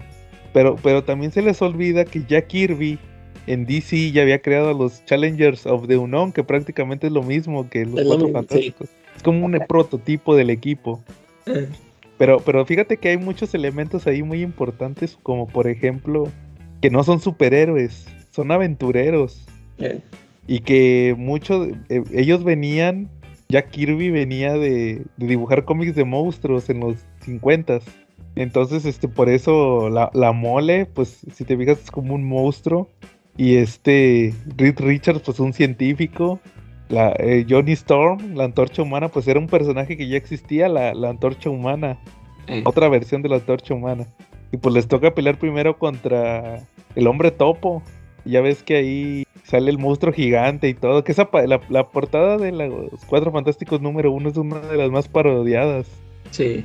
Entonces, este dice la leyenda que por eso son aventureros, que porque no sabían si iban a pegar otra vez los superhéroes. Ay, ay, ay. Como que lo veían así muy. No, ya los superhéroes no pegan. Y pues no, nada. Fue el inicio de, de- del universo Marvel prácticamente. ¿Cómo ves, Charlie? Pues sí, y como curiosidad te puedo decir que Reed Richards era un personaje que ya había debutado anteriormente en las páginas de Marvel Comics. Él había sido un científico que había luchado contra monstruos cuando los cómics, como tú dices, eran de monstruos. Sí, de hecho, por ahorita, ahorita les voy a mencionar un dato curioso de los cuatro fantásticos. Pero, pero primero les pregunto, ¿cómo, cómo conocieron a, a los, a los cuatro fantásticos? Ch- Charlie, Pues en los cómics de novedades, Rey, como debe ser. órale, Chavo Ruku Power. Sí. En, en novedades en El Hombre Araña presenta. No, novedades, novedades. Los sacaban en 1981, 82 y pues tuvieron una serie de cómics. En esa época, novedades, antes de la devaluación del 82, de la crisis del 82, publicaba La Mujer Araña, Los Vengadores, Los Cuatro Fantásticos, Diabólico, Pólvora y Puños, que era el cómic dedicado al western de Marvel, donde salían este, vaqueros y por supuesto el Hombre Araña. Entonces luego llegó la devaluación y pues se fue al, al caño. Y nomás dejaron Spider-Man y El Hombre Araña presenta, ¿verdad? No, el Hombre Araña presenta llegó muchísimo después. Haz de cuenta que vino la devaluación y durante años, hasta el 87, solamente hubo un solo título de Marvel aquí en México que era El Hombre Araña, el asombroso Hombre Araña. Mm. Luego en 1987 publicaron El Hombre Araña Presenta y el número uno se lo dedicaron a Guerras Secretas. Y pues ya el resto es historia. Sí, oye Charlie, y el y en, y en ese título que dices de novedades, ¿qué, qué etapa era? Era la etapa de Jack Kirby y Stan Lee. Se Porque- quedaron por ahí del, del número 101, 102, algo así. Y, y fue la etapa de Jack Kirby y Stan Lee la que publicaron. Entonces, pues los que lo tengan, gloriosos ellos, porque tienen mucho de lo mejor de los Cuatro Fantásticos. Porque fíjate que la prensa publicó los Cuatro Fantásticos también casi pegadito a Estados Unidos. O sea que ellos iban un poquito más avanzados. Sí, o sea que como con seis meses de diferencia y, y publicaron la, lo de... Sí, pues eso, lo, lo de Stan Lee Jack Kirby y luego otra vez la novedad es ponen lo de Stan Lee Jack Kirby desde el principio. Como que era el equipo que tenían que forzosamente publicar para, para vender. Y, y oye Charlie, y en El Hombre Araña presenta lo que publicaron era lo de John Byrne, ¿no? Después publicaron lo de John Byrne. Efectivamente, publicaron el run de John Byrne donde, donde Franklin se enfrenta a Mephisto, donde fue el juicio de Galactus, que fue uno de, las, de los runs más importantes de John Byrne, ¿no? En este run, eh, Galactus, eh, Richards es abducido por, por, por un consorcio de razas extraterrestres, entre ellas los Shi'ar, los Skrull, los, los Kree, y es enjuiciado ante todo el universo por el crimen de, de- de salvar la vida de Galactus. ¿Te acuerdas que en Secret Wars eh, Reed Richards dijo que Galactus podía hablar con él porque alguna vez había salvado su vida? Pues precisamente en este run de, de, John Byrne fue cuando Reed Richards salvó la vida de Galactus. Galactus pues tenía retear hambre para variar y llegó a la Tierra y pues, se enfrentó a los héroes, pero pues llegó notoriamente chico y durante la pelea se hacía más chico. Entonces en una pelea donde entró, donde entró Doctor Strange y los Avengers y por ahí estaba Spider-Man y Daredevil, pero nomás viendo desde lejos, este, resulta que derrotaron a, Galactus. Eh, ahí cuando lo derrotaron, el que lo derrotó fue más bien Doctor Strange porque le puso el ojo de Agamotto y lo hizo que viera pues, las, pérdidas que había provocado en todo el universo. Fue cuando Galactus cayó. Entonces, pues a eh, fue cuando lo, salvó a Galactus y meses después fue, fue enjuiciado precisamente por eso. Y ahí fue donde, donde John Byrne narró la historia de que Galactus es una fuerza necesaria dentro, es una presencia necesaria dentro del universo.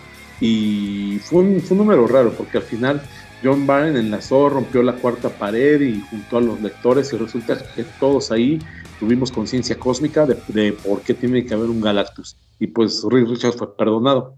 No, También ahí vimos el de Kang. También vimos el origen de Kang, el enemigo de los Avengers dentro del run de John Byrne. John Byrne le dio la identidad de que era un descendiente de Reed Richards. No, de, de este, de Nathaniel Richards, ¿no? Del papá. Sí, efectivamente. Pero pues, al ser descendiente de Natalia Richards y pasó por la línea sanguínea de Reed, pues también tenían que ver, o sea, fueron descendencia. Órale. Oye, ¿y tú, Calaca, cómo conociste a los Cuatro Fantásticos? Yo se me hace que con la caricatura de Hanna Barbera, porque nunca, yo nunca me los topé en los cómics de novedades o eh, en El Hombre Araña presenta, como dice Charlie, te digo que yo esos títulos ni los compraba porque yo creo que nada más seguía El Hombre Araña, porque te digo, ya ves que sacaban a los Avengers, que eran los West Coast Avengers, y, pues yo ni los conocía y no, no me llamaban la atención y, y, y es más, también publicaron los hombres X y en ese momento ni tampoco me llamaban la atención, no los conocía, no sabía nada de ellos. Y sí, creo que con la con la caricatura de Hanna Barbera, que es, es con lo que me he este, informado más de los de los personajes, porque ya, ya les he comentado yo que no soy muy fan del, de los cuatro fantásticos. Y sí, este, los cómics eh, de Stanley y Jack Kirby yo ni los he leído. No, yo creo que yo también los conocí justamente también por las caricaturas de Hanna Barbera. ¿Te, acuerdas que también tuvo la mole su, su caricatura? Ah, sí. Sí, esa también me gustaba mucho. Que no tenía, no tenía nada que ver, pero. Exactamente. Y me acuerdo que en los Cuatro Fantásticos eh, a, a Galactus le decían Marte. Así se llamaba Sí. Marte. Pero fíjate que yo creo que ahí fue donde yo los conocí. Pero donde y, me hice... y, y- y es que porque Ajá. como si sacaban a todos los personajes, yo me acuerdo que ahí salió este, ¿cómo se llama? Claw, o sea, todos esos personajes, ah, los, los enemigos, el fantasma ese que trae los changos, o sea, todos esos El Red, personajes. el Red los- 2. Ándale. ¿Sabes cuál caricatura también con la que me volví fan de los Cuatro Fantásticos? Relativamente fan porque no- nunca compré cómics. Eh, La de los noventas, no sé si les tocó. Eh, esa no la vi, fíjate. Fíjate que es un, es un caso bien curioso esa serie, porque fueron dos temporadas, como de... Fueron como 40 capítulos, creo. No traigo ahorita aquí el dato exacto. O menos. Pero haz de cuenta que cambiaron la animación bien descaradamente de, de una temporada a, a otra. Ah, ah, sí, sí los cambiaron. Haz de cuenta que en, en- en los primeros capítulos traían los trajes como eh, tipo John Barron con blanco con, con celeste. Sí. Y luego ya la siguiente ya le cambiaron, ya no eran blancos, digo, ya no era celeste, ahora era como un azul, pero muy casi tirándole a negro. Y la mole era diferente, pero según eran los mismos, o sea, eran las mismas historias y todo. Es- esa serie, fí- fíjate que me sorprende mucho porque respetaron mucho los arcos, ar- los arcos de historia. sí. Ahí, ahí publicaron la llegada de Galactus, también este adaptaron Hulk contra la mole, también este, ¿qué más? Cuando, cuando pierden los poderes que los guía Daredevil, esa historia me parece que es la del, la del ciego guía a otro ciego. También, también hasta la, fíjate, hasta la muerte de. Hay, hay, hay un capítulo donde regresaba el papá de, de Johnny y de Sue Storm, que estaba en la cárcel. Sí. Y, y también ahí lo adaptaron, su- porque ahí se muere. Haz de cuenta que lo adaptaron del cómic a, a- a la serie. Y, y así hicieron muchas historias este, prácticamente calcadas de los cómics en los noventas. Obviamente les ponían los trajes de los noventas, que eran los de John Barnes. Y, y sí, prácticamente. pues lo- ah, pues haz de cuenta hasta cuando, hasta lo de Nova, la novia de Johnny, que se vuelve eh, heraldo de Galactus. Ah, sí, sí. Todo, todo eso lo, lo pusieron en la serie. La neta, se, se me hacía muy chida esa serie de, de los Cuatro Fantásticos. Yo creo que ha sido de la que más me ha gustado de todas. La de los noventas. Órale. ¿Y, y qué más quieren agregar de, de los Cuatro Fantásticos? Ah, pues yo les voy a platicar de los nuevos Cuatro Fantásticos. Los nuevos Cuatro Fantásticos aparecieron en el número 347 del, cómic de los Fantastic Four. Fueron creados por Walter Simonson en su etapa de su etapa dibujando los Cuatro Fantásticos y fue muy novedoso porque ahí eran Spider-Man, era Hulk en su identidad de Mr. Fixit, era Ghost Rider y Wolverine. La historia trata de que una, una Skrull que se llama Delila tenía un plan para derrocar un al emperador Skrull, entonces por ahí que estaba buscando un huevo, entonces pues ella auspició una creación de unos de los nuevos cuatro fantásticos para que le ayudaran a cumplir su objetivo. La historia es bastante random, sin embargo, esa alineación de los nuevos cuatro fantásticos, aunque no tenían un origen en común y la verdad no tenían así como por qué llamarse cuatro fantásticos, salvo por el hecho que los juntó un y que dijo que ellos iban a ser los nuevos cuatro fantásticos, pues no tendría más que ver, pero les gustó mucho a los lectores de los noventas y por ese motivo en el 374 regresaron los nuevos cuatro fantásticos a, ¿cómo se llama? a enfrentarse a los Fantastic Four originales. ¿Qué te parece? Y después de eso, pues resulta que pareciera olvidado, pero ¿qué crees? En Age of Apocalypse, Wolverine, número 148, volvieron a aparecer los cuatro fantásticos nuevos y esta vez con el uniforme negro con los cuatro fantásticos. Entonces, pues mientras haya, mientras hayamos fans que nos gusten los nuevos cuatro fantásticos y los lectores de repente cuando tengan una vacante de ideas se les ocurra pues voltear a verlos, pues vamos a seguir viendo historias de ellos, afortunadamente. Órale, sí, bien famosos esos, esos, esos cuatro, esos nuevos cuatro fantásticos. A, a ver, Sí. yo, les te- yo les tengo una pregunta también relacionada con los personajes. ¿Ustedes por qué creen que, que tienen tanto, tuvieron tanto éxito en el caso de que, pues ya ven que siempre los homenajean en los cómics o siempre, siempre se van a la nostalgia con los personajes? ¿Ustedes por qué creen que, que, que sean tan referenciados? ¿Por ser los primeros o, o cómo ven? Pero, este, pero eh, sí llegó un, un momento en que también los, como que los olvidaron o pasaron de moda, ¿no? Por eso los quisieron revivir acá con lo de Heroes Reborn y todo este rollo. Pero fue en general, Y a los, y a los Avengers también, ¿verdad? sí. Bueno, pero es que hay una cosa, los Cuatro Fantásticos tienen mucha fama, pero es verdad lo que dice la calaca. Eh, yo creo que nunca han estado en el top 10 de ventas de Marvel, o es difícil que estén durante mucho tiempo. A lo mejor en la etapa de John Byrne pudieron haber estado en, una, un top de ventas de, Marvel, pero la verdad no son, no son la elección de, de cualquier lector de cómic cuando llega y busca los cómics que salieron el mes, no, no, no es el primer título que busca. ¿no? ¿O cómo ves Calaca?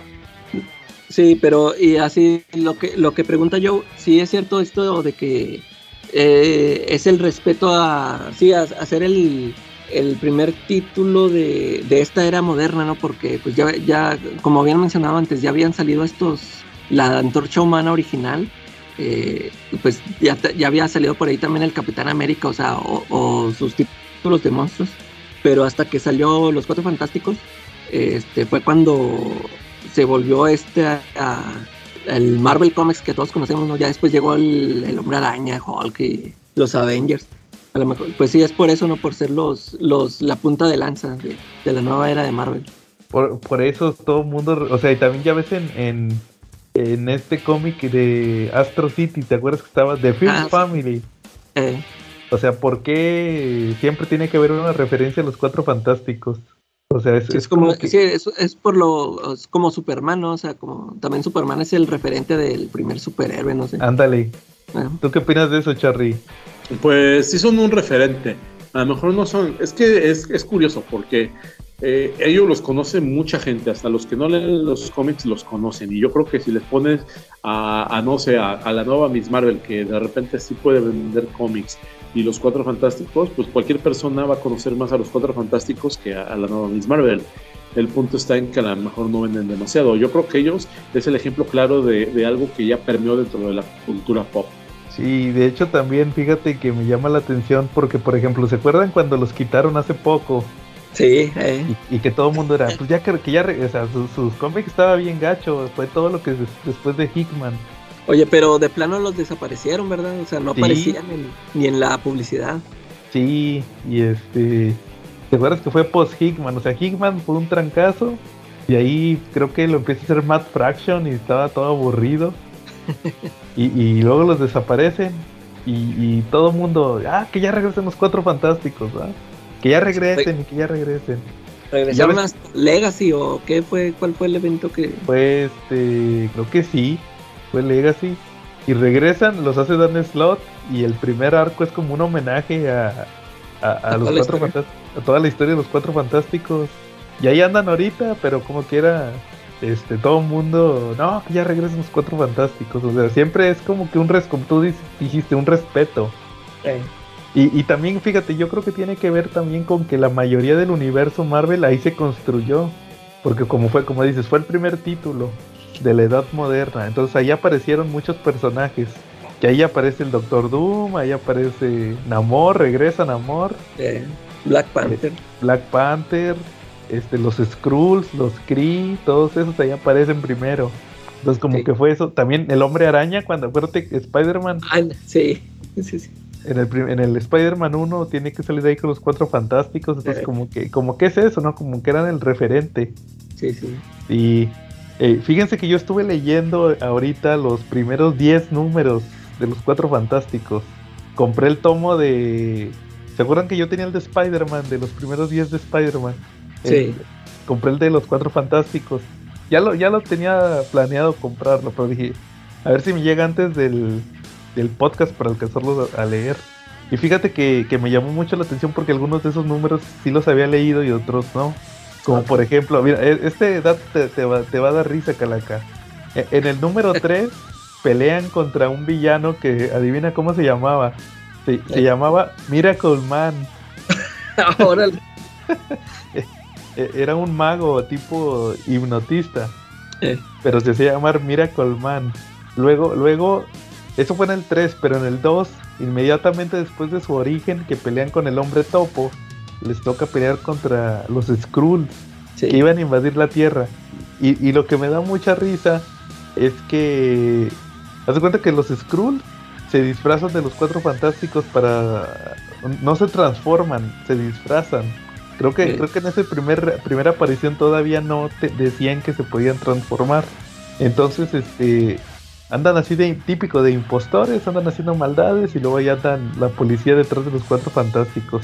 Entonces resulta que ya van los cuatro fantásticos y se suben a la nave de los Skrulls y, estaba la- e- era, era la típica el típico argumento de Marvel de los 60 Stan Lee la fórmula de Stan Lee era que derrotaban a los que iban a la Tierra y luego los que, los que estaban en la nave nodriza decían ah oh, eh, todos los oh, pero miren derrotaron a nuestros enviados. Todos los humanos deben de ser iguales. Vámonos porque nos pueden no, no, podemos conquistar este planeta.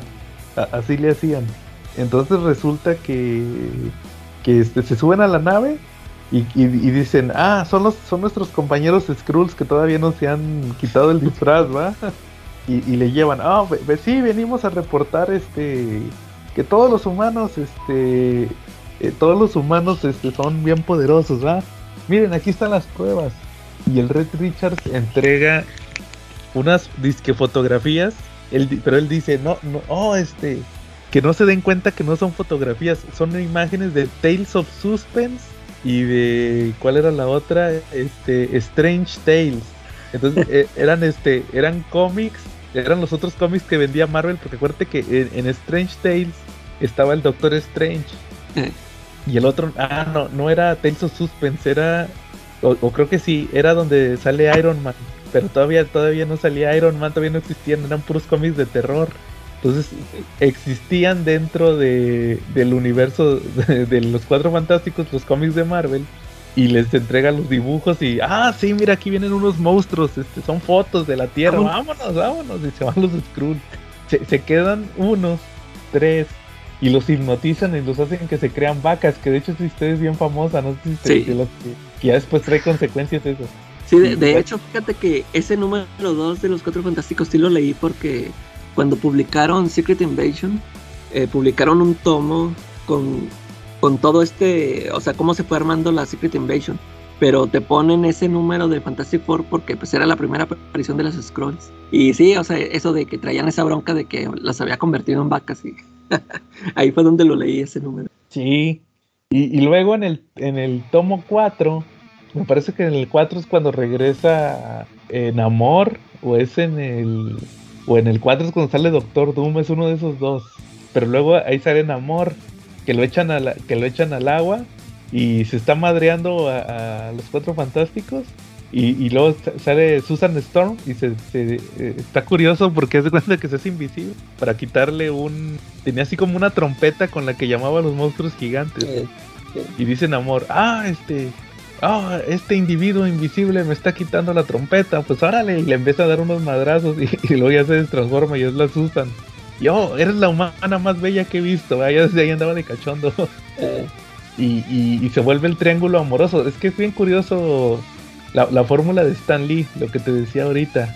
De, de metes monstruos y metes eh, triángulo amoroso, porque venían de los cómics de monstruos y de los cómics de romance, era lo que había en aquel entonces. Y, y esa fórmula del triángulo amoroso la usó en todos los cómics, en Daredevil, en Thor, en Iron Man, en todos sus, en, en Spider-Man, en todos, todos metía el triángulo amoroso, era pues para la vil novela, ¿va? sí. Entonces, es- es- eso es lo que le pegaba. ¿Tú, tú cómo ves, Charlie? Muy bien. Oye, ¿sabes a mí que me llamó mucho la atención también? Básicamente, Ujú. aparte del triángulo amoroso y de todo eso que dices, eh, son las implicaciones que han tenido los cuatro fantásticos. Por ejemplo, en el universo Ultimate, ahí no hubo zombies, ¿estás de acuerdo? Eh, no, no hubo, pero tuvieron interacción con ellos, con los zombies de la Tierra 2149, que era el mundo que está infectado por zombies. Eh, resulta que en el número 21 de Ultimate Fantastic Four, eh, Reed Richards, que después se convertiría en Maker, tuvo un encuentro con el Reed Richards zombie.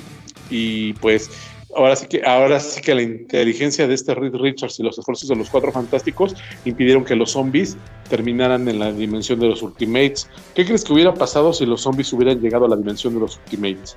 Pues de hecho sí llegaron, pero los capturaron.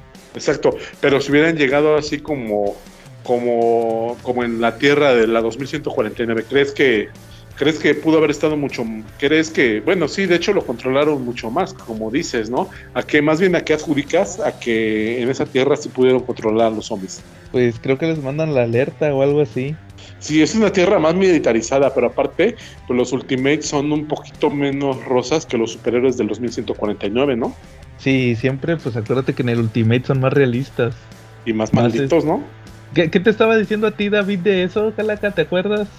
Algo así. De los Ultimates. Pero Eran más gandallas. ¿Cómo?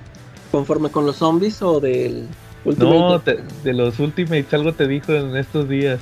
Saludos a David. No, nada más estaba- me estaba preguntando que sí, que por qué no leía mejor los Ultimates de Mark Millar en lugar de estar leyendo sus nuevas series. Sí, pero dijo algo de que ya estaba fastidiado de su como hiperrealismo, algo así le dijo. Ah, no, sí, de. O de, de personajes con fallas, creo, algo así. Sí, que son así bien, bien realistas los, los del universo Ultimate, pero pues fue lo, lo que le tocó en aquel entonces. Sí. Y pero son Ah. buenas cosas, tuvo buenas variaciones de, de la realidad de Marvel. Mira, a mí, por ejemplo, siguiendo el tema de los cuatro fantásticos, me gustó mucho eh, lo el manejo que hicieron con Ben Grimm, ¿no? Ahí, ahí resulta que, que la que The Thing no era, no era la, la variación, no era la forma final del, del poder, sino era un capullo que estaba conteniendo su verdadero ser, ¿no? Mientras él se gestaba. Entonces, de repente, ese tipo de variaciones fueron los que me, me gustaron mucho más de los Ultimates, ¿no? Ya despuésito como que de repente, pues, no sé, lo dejaron de publicar simplemente en México y pues como soy pobre, dejé de tener acceso a sus cómics. Sí. Oigan, ¿quieren que les diga unas curiosidades de los primeros números de los Cuatro Fantásticos? A ver. Claro, Fíjate que, bueno, ya les mencioné esa de, de que existen los cómics de Marvel dentro del universo de los Cuatro Fantásticos. También, aparte de eso, este, también está el, da- el dato de que en los primeros números aparece, este, como en los primeros dos o tres números aparecen, este, es- eh, en las páginas que qué es de qué es el Hulk, quién es el Hulk, y, lo- luego así de repente te ponen la frase ahí en arriba o abajo de la página. Eh, el mundo no está preparado para Hulk, te sorprenderás. Y luego ya en el número 4 está el Johnny leyendo el cómic de Hulk que acaba de salir, el 1. Entonces este, acaba de salir Hulk. Entonces, este, ah, que no, que este cómic de Hulk está bien interesante, va, hacía el comercial tipo el chavo del 8. ¿Te acuerdas del chavo del sí. Veía el chapulín. ¿eh? Ándale, así mero. Y luego también, que aparte de eso, es otra curiosidad. Ah, la mole. Ahorita que dijo Charlie lo de que su forma final. eh, En los primeros números la mole era así como, como derretido, no sé si lo has Sí, visto. sí, sí, me acuerdo. Y, y lo que me se, o sea, casi no se le veían los ojos ni la. Sí, no, No. casi no tenía rostro. Pero lo, lo que me frustra es que de repente, este, por cualquier cosa se prendía. Así, "Ah, ahora sí, ya se los cargó el payaso y todo, o sea. Y este, y, y- y el Reed Richards en todos los números lo tenía que envolver con lo- así con su cuerpo, para que no se moviera porque por cualquier, por cualquier cosa se enojaba. Aparte también en, en todos los números, o en la mayoría, se, se convertía en Ben Grimm por un segundo.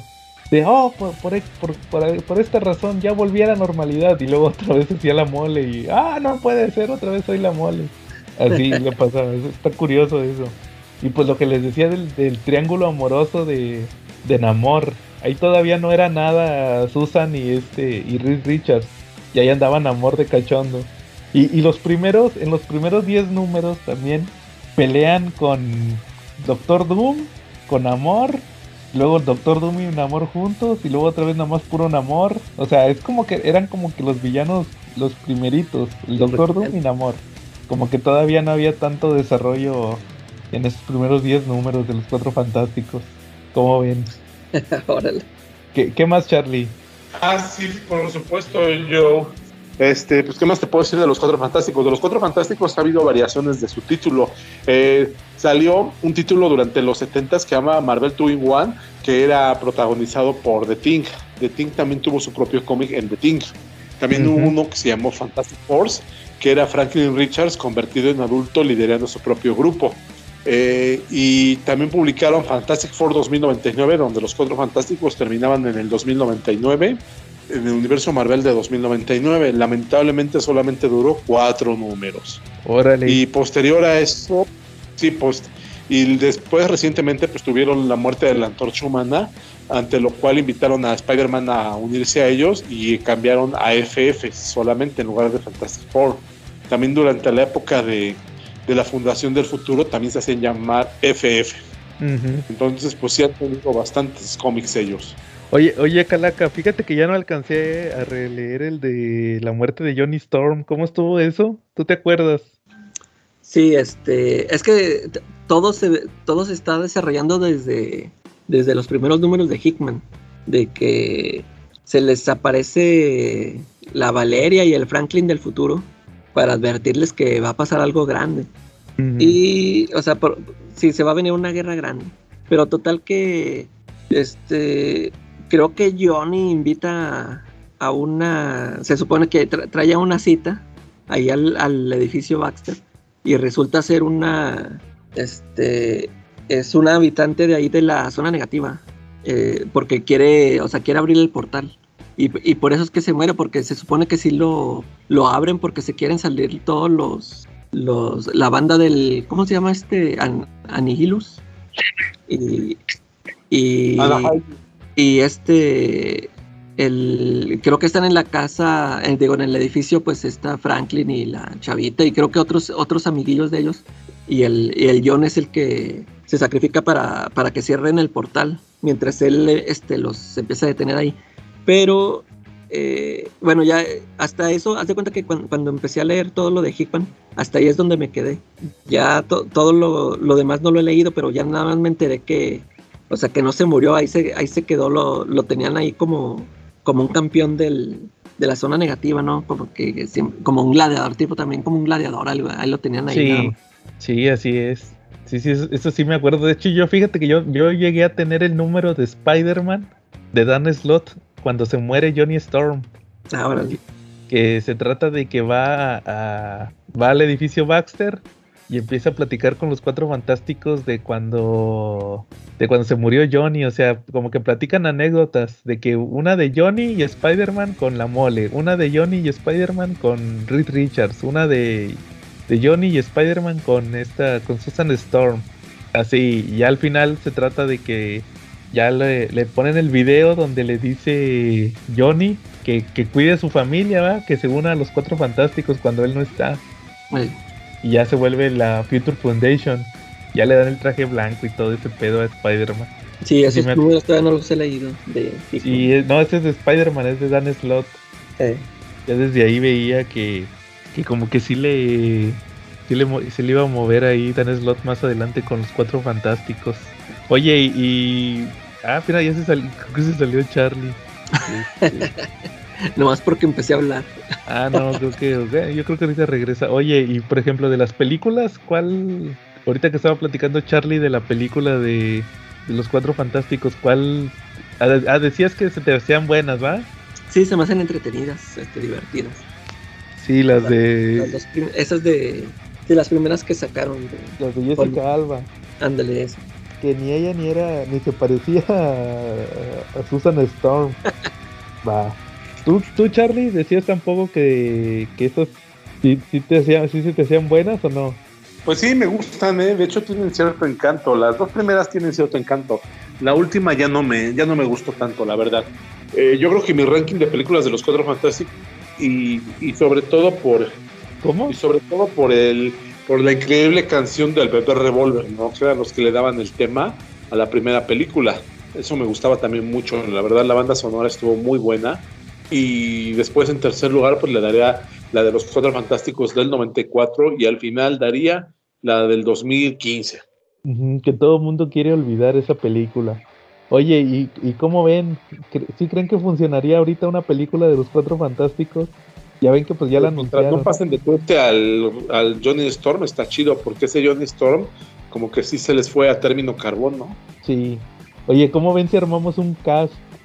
Oye, pero fíjate, usted- ¿ustedes cómo les gustaría que los, que los presentaran? Porque, eh, o sea, usted, ¿ustedes les gustaría que los presentaran eh, ya adultos o, o que les dieran una... ¿Cómo se llama esta versión Ultimate? Ya ves que en, Ultimate los presentaron como chavitos y todo eso, o sea, desde el, desde el principio, porque pues ahorita ya van bien avanzados con el- universo de las películas. Y t- siem- siempre, está este rollo, ¿no? Siempre que eh, sacan una película de un, de un nuevo personaje y siempre se preguntan, eh, pero a ver, ¿dónde estaba cuando hubo la invasión esta y que no sé qué? O sea, ¿qué, qué les gustaría a ustedes? O sea, que, que ya empezaran de que, no, pues ya tienen rato ahí, este, los cuatro fantásticos ya tenían rato y apenas les va a caer el, eh, los rayos cósmicos estos, o, o que los empiecen desde chavitos, o qué rollo. Yo creo que grandes. Sí, como que chavitos no, no, no, no, no pegan. ¿Y no crees que se vaya Marvel por, por ese lado, por, por, por Disney? Pues yo creo que es. Y, y por, ya ves cómo con Spider-Man así le hicieron. Sí, pero es que Spider-Man siempre fue chavito. Pero todo, y de todo el caso, o sea, todos, todos, todo su mundo es de puro chavo, puro, puro millennial. Era Spider-Man no. al principio. ¿Cómo? De hecho, Spider-Man era así al principio. Eran puros chavitos, pues estaba en la prepa. Sí, pero no, yo creo que, que deberían de presentarlos como que de edad mediana. U- ¿Ustedes nunca vieron el cast que decían que fueran este la Emily Blunt y el esposo? Sí. Son, son los de ¿cómo se llama? Un lugar en silencio. Sí. Ellos ellos eran los este, que querían que fueran Reed Richards y Susan Storm. La- Me la- gusta más Eugenio Derbez para Reed Richards. Órale. Pongan el bu, bu, bu. No, ni a mí me gusta, guacala. ¿No? Doctor Doom. No, no, no, no. Doctor Doom tampoco, ¿no? No, es que, es que, no sé, yo no se la compro para un personaje, no sé que sea un personaje cómico, pero yo no se la compro así como para algo muy serio a Eugenio Derbez, ¿no? Digo, como cómico, pues hay quien dice que es muy bueno, a mí no me gusta tanto, pero pues hay quien le gusta y pues se respeta, ¿no? Pero yo no lo imagino como un actor de, de, de película seria, ¿no? Ujú. Pero No, acuérdate que ya te habíamos dicho que Marvel es puro chiste, Charlie. Él encaja perfecto ahí. Ándale. ¿No? Sí. Muy bien. Oye, ¿qué, qué más? Oigan, fíjense que también hay, hay otro tema muy importante que estaba yo comentando con unos compañeros, que muchos de los personajes de los Cuatro Fantásticos no funcionan sin ellos, como por ejemplo los, los inhumanos, Ah, ya, ya. ya, que por ejemplo estaba platicando con un compañero y me decía, es que los, la neta los inhumanos eh, sí son bien aburridos, pero yo creo que funcionan en conjunto con los Cuatro Fantásticos. Pero así, así solos, solos, como que no, no, no, no jalan. O también este, eh, eh, ¿qué más? Los Skrulls, pues ya ves que estuvo Secret Invasion, pero Sí. los, en teoría los Skrulls jalan nada más con los Cuatro Fantásticos. ¿O, o ustedes cómo ven eso? Sí, fí- fíjate que con los esto que dices de los inhumanos, sí, este, ya ves que sí, sí hemos comentado que hay varios personajes que como que nada se deben de quedar así, ¿no? Como personajes secundarios. Este, como que ya cuando les dan su, sus series, su- ya pues ya no brillan. Yo, fíjate que yo me acuerdo, yo, yo no los, bueno, yo, yo no he leído la primera aparición de los inhumanos en los Cuatro Fantásticos, no sé cómo, cómo se manejen. Yo, yo ahí tengo una serie de los inhumanos que la publicaron en, en esta etapa de Marvel Knights, Es la de Paul Jenkins. la de Paul Jenkins. eh, y, y se me hace, se- eh, me gusta, me gusta esa serie, pero como tú dices, este, si está, o sea, sí la puedes sentir como aburridona o tediosa, pero está interesante, pero, pero como que ya, o sea, como, como que esa serie termina y ya, si, bi- si bien como dices tú, o sea, no les, como que no les da para más, o sea, ya, ya ves que sí los quisieron este, poner como sus nuevos hombres X, pero no les funcionó. Como que sí, nada más estos personajes, sí, sí están nada más como de, de apoyo, no sé. Sí, yo creo que muchos de esos personajes no. Si los quieren poner en las películas, sin los cuatro fantásticos, pues ya ven los Skrulls, ya los metieron sin meter a los cuatro fantásticos, Eh, pero yo creo que no tienen el mismo chiste si no interactúan con los personajes correctos sí, sí, sí. y tienen que estar ellos para, para que jalen, si no, no. Imagina- imagínate que sacaron al Doctor Doom Ándale. sin, sin- sin los cuatro fantásticos. Ándale, también, no, que, que lo sacara, no, no, tienen que estar ellos, tienen que estar los personajes originales, si no, no jala. Pues yo creo que esa, esa es parte también de la importancia de los personajes. Es más, por ejemplo, ya ves que están diciendo que Namor va a salir en la de Black Panther 2, ¿no? Ajá. Y, y ahí este, pues a lo mejor ahí sí les funciona porque en, en los cómics siempre se han traído bronca, ¿no? Bueno, aunque ahorita ya no, ya no va a estar Chala, pero era la bronca que siempre traían estos dos, ¿no? Estos dos cuartos. Sí, pero pues, este, como dices, es que ahí se está basando en lo de Avengers contra X-Men, Eh, de cuando se bronquearon, pero pues como dices, aquí sabe cómo le irán a hacer ahorita que ya no está Black Panther. Fíjate que, que ahorita que decías lo de cómo los presentarían, a mí siempre se me ocurrió que estaría chido que los presentaran como que de la época espacial, que, que ponle que fueron algún cohete, que fueron al espacio y se quedaron atrapados y regresan así como como que estuvieron congelados en el tiempo o algo así Ah, ya, ya. y ya regresan en el presente va con los con poderes y poderes. todo. Ay, o fíjate que algo sí, así sí funcionaría. algo así jalaría quién sabe cómo le irán a hacer porque pues de que la van a hacer la van a hacer ya, ya ven que hasta según querían meter a la Jennifer Lawrence ¿De qué? de pues ahí algo así le anunciaron cuando anunciaron la película Ah, sí. Que sonaba Jennifer Lawrence y yo no porque va a actuar de hueva igual que con cuando le piden Mystique Sí. ¿Te acuerdas que ya estaba hasta... Que, que el otro día, fíjate que estaba viendo la de los Juegos del Hambre. Eh, Vi un pedazo de la película que ni se parece cuando hizo esa película a cómo está ahorita. Sí se operó bastante eh. de la cara. Entonces, este... Sí, no, no, no, no, no vaya a andar ahí con pura hueva la Jennifer Lawrence. Pero quién sabe. Bueno, ¿qué, qué más? ¿O cómo ves si ya acabamos por esta semana? Pues yo creo que esto da para un segundo tema, ¿no? Donde hablemos de alguna otra etapa, porque todavía nos faltó la etapa de Walter Simonson y la etapa de y explorar un poquito más a fondo la etapa de Hickman, ¿no? Sí, pero habría que ves- hablar de una historia en específico. Fíjense que yo sí quiero comentar una historia en específico. A ¿Se ver, acuerdan cuando teníamos el club de lectura? Sí. Les voy a platicar a los, a los escuchas del club de lectura. Fue un experimento que ideó nuestro líder moral y espiritual, Super David, de que cada mes leyéramos un cómic y luego lo comentáramos.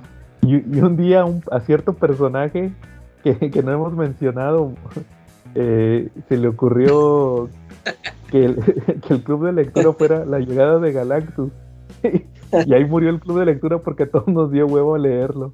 Ya sabíamos que ese cuate, como era bien fan de los Cuatro Fantásticos, iba a decir, no, que la llegada de Galactus, lean ese clásico. Y Es- todos, es- "Nah, qué hueva. Y ahí murió el club de lectura por culpa de él. ¿Ustedes sí han leído la llegada de Galactus? Sí, Sí. yo la leí hasta que la publicaron con el cómic este de parábola de Moebius. Ah, sí. Ahí yo también lo... No, yo lo leí con el... Nunca lo había leído hasta que tuve el omnibus de... El Sagas. Ahí venía. Ah, ¿Y tú, Charlie? sí, ya ya lo había leído. De hecho, lo leí con el de con el de Mobius, pero también lo leí, creo, tenía vagos recuerdos de él en la época de novedades. Que fíjate que, que ese es otro dato cu- curioso que me gusta mucho de, de, de los Cuatro Fantásticos. Sa- ¿Saben cómo le hacían en aquel entonces con, con los cómics? Este, no los acababan.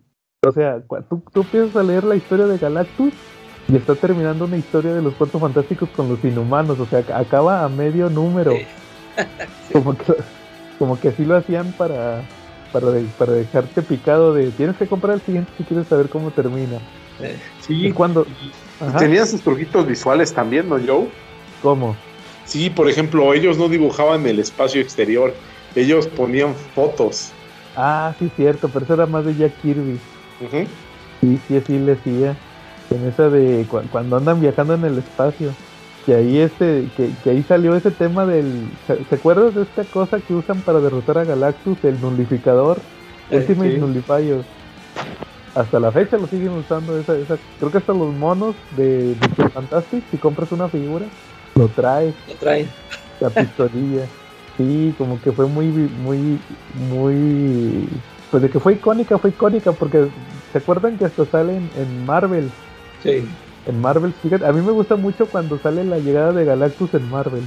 En, en sí la historia a mí no se me hace tan, tan este, tan, o sea, sé, sé que es muy importante, pero no se me hace a mí, no es mi favorita. Pero su influencia sí es, sí es muy importante, porque te acuerdas que hasta en Marvel Zombies llega Galactus.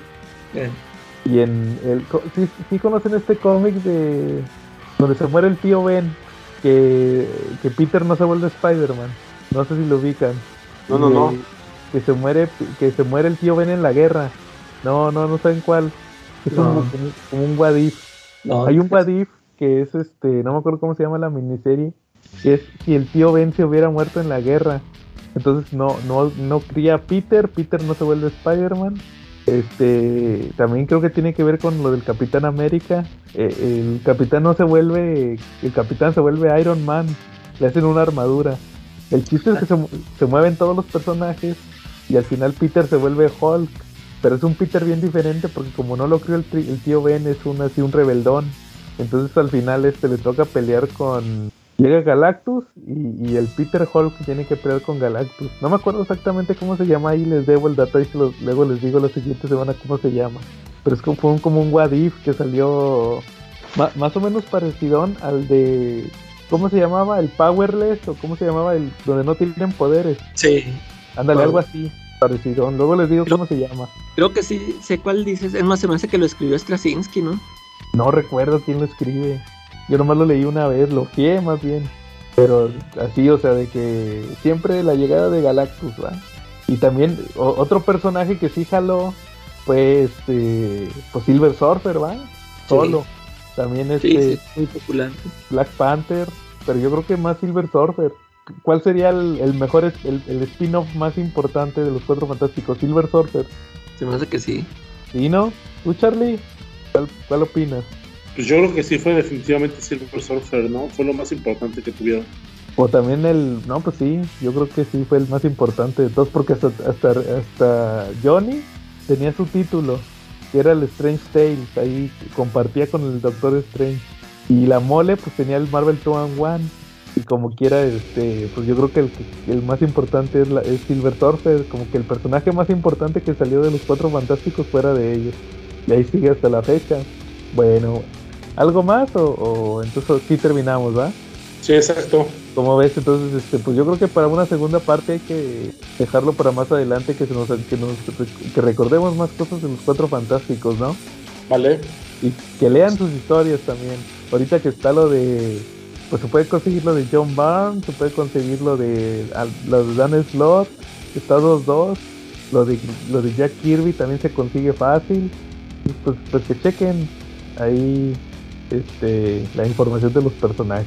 Bueno, entonces, este, si no, nada más estuvimos Joe Chunga, Charlie Chunga. La calaca chunga. los historiadores del cómic. y nos vemos la próxima semana. Vale, va.